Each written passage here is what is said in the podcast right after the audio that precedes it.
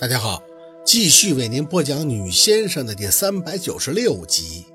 终于，瘫坐在地，宝四扶着额头，用力的平复了一会儿，手机还是嗡嗡的响着。拿过看看，又是什么样的短信，几条连发：“薛小姐，我儿子会直接在多伦多举办订婚仪式，可惜呀，你去不了。”那下一条呢？你会坚持多久呢？有个东西得让你看，再点开都是数字。宝四擦干眼泪，仔细的看着，是出生年月日。第一串就是若文的，然后还有那明月的，剩下的应该是家树的、方梅梅那个欣欣。手机的掌心攥紧，宝四还是没回，起身用力的做了几个深呼吸，翻了一下通讯录，找出小六的号码拨了过去。喂。你终于主动给我来个电话了，我还以为你把我给忘了呢。宝四笑笑走到窗边，我得失忆才能把你忘了。你那边？哎，等会儿，你嗓子怎么这么哑呀？哭了吗？嗨，感冒了，这边都秋天了。哦，感冒了呀。小六这才放心的吐出口气。换季你得多注意，咱的气候可是说凉就凉了，哪像这儿啊，现在还热情似火的呢。宝四笑了一声，和安九怎么样了？啊，好着呢，天天给我。哎，你别打我呀，我实话实说，浓情蜜意。四姐，我们浓情蜜意着呢。宝四用力的咬唇，真怕那边听到什么声音。四姐，你咋样了？我妈昨天给我来电话了，说你和陆大哥感觉好像不对呀，让我给教育了。陆大哥，我别的不敢说，你已经渗透他的骨头里了，他百分之百不敢欺负你。就是我没想到陆大哥他妈的嘛。不说这个了。宝四打断了小六的话，咱们聊点开心的。再让我做一把时光机怎么样？让我看看两三年后的你。两三年后的我呀，那行。小六很乐呵的在那边应着，先是大力的清了一下嗓子。安九，你快去看看，那孩子怎么又哭了呢？老娘不会带孩子，哪个晓得？他还学安九的方言，自己哈哈的笑着。嘿嘿嘿，不四爷，这孩子不是我们的，是你的。我这个舅舅是在帮你带孩子呢。宝四捂着嘴笑着，却又在流泪。小六不正经了一阵子，又低了低声：“四姐，你真的感冒了，不是骗我。”宝四深吸了口气：“我骗你干嘛呀？这身体不好吗？”“哎，你这身体……你等等，四姐，安九抢我手机，哎，别抢了，给你，给你，给你。”不多时，那边就响起了安九的声音：“宝妹儿，你没的事儿吧？”“没有，就是感冒了。听说那白婆子还在找你们是吗？”“哎，我没的事儿，跑嘛，我感觉到了我就跑，你不用担心我。反而呢。”我最怕你跟自己较劲儿，宝贝儿，我很了解你，晓得你不是人命的人，但凡事儿都不要太过较劲儿，伤的最多的就是自己，你懂噻？宝四点了一下头，我知道，不较劲了。曾经总是担心这个怕那个，如今倒是真能做到顺其自然了。薛宝四是谁呀？只是个凡人，没了他，什么都不会变的。安九，要是婆子事解决了，以后你和小六回我老家吧。我二舅和二舅妈肯定会善待你的。是不是有心事啊？没有。安九在那边叹了口气。你现在心情肯定不好，八成啊也是着急你的身体。算了，咱们现在好点嘛。事在人为，像我现在想好的，我也想回去，但那个婆子总是在跟我玩突然袭击。我现在经常会想到你说的那句话，哪个说的来着？黄金。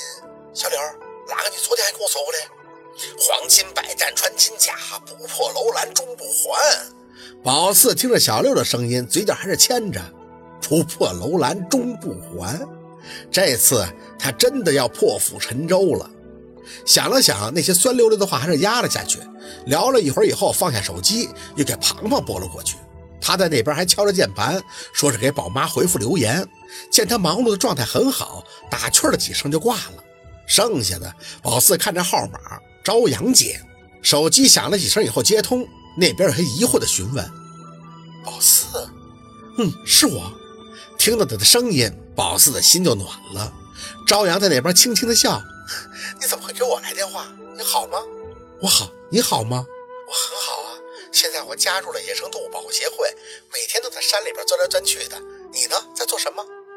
我什么都不做，就是闲着。”朝阳温和的笑：“宝四啊。”是要结婚了宝四看着远方的大海，半晌还是嗯了一声：“你一定会幸福的。”朝阳轻声地说着：“宝四，你有我所有的幸运，一定会变成这世上最幸福的新娘子。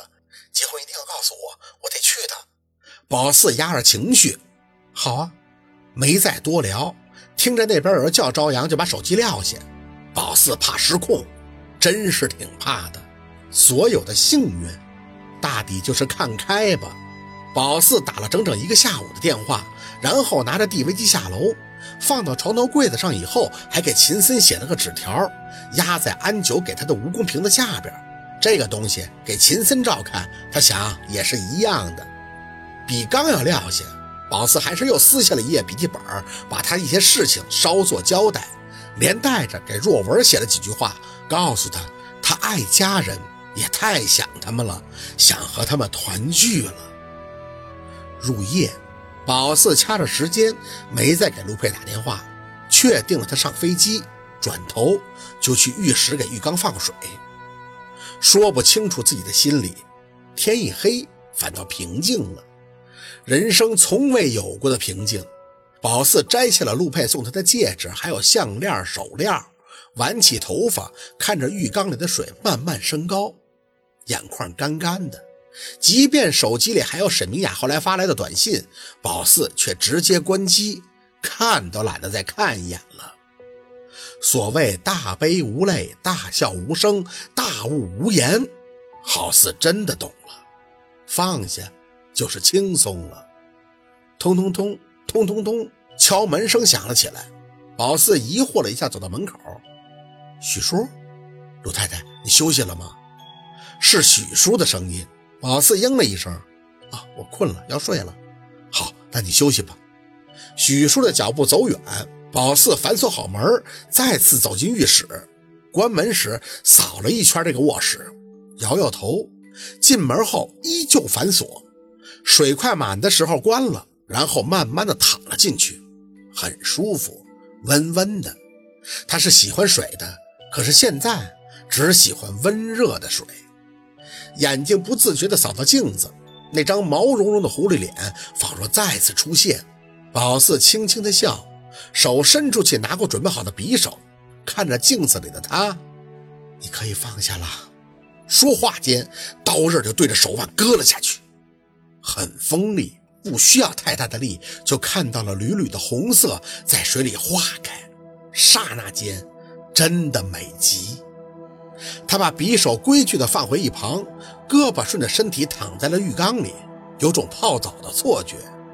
他嘴角残留着笑意，看着镜子里的方向，那狐狸脸却是渐渐的消失。好，今天的故事就到这里，感谢您的收听。喜欢听白，好故事更加精彩。